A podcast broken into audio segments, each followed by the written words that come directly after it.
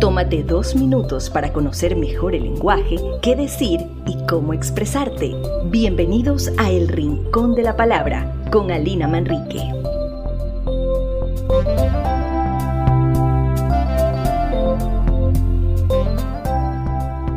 ¿Qué tal amigos? Gracias por seguirme hasta aquí, El Rincón de la Palabra. Hoy vengo para animarte a usar más la palabra cuyo, esa que denota pertenencia. No digas el perro que su dueño era un reconocido ambientalista. Es mejor decir el perro cuyo dueño era un reconocido ambientalista. No digas luego intervino el presidente, que su discurso fue aplaudido.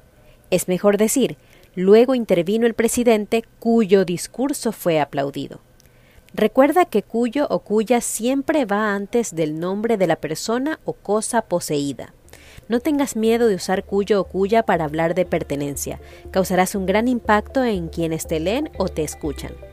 Gracias a todos por acompañarme en este espacio. Soy Alina Manrique y te espero pronto aquí, en el Rincón de la Palabra.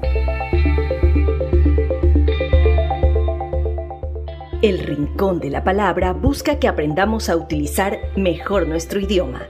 Espéranos pronto con más episodios.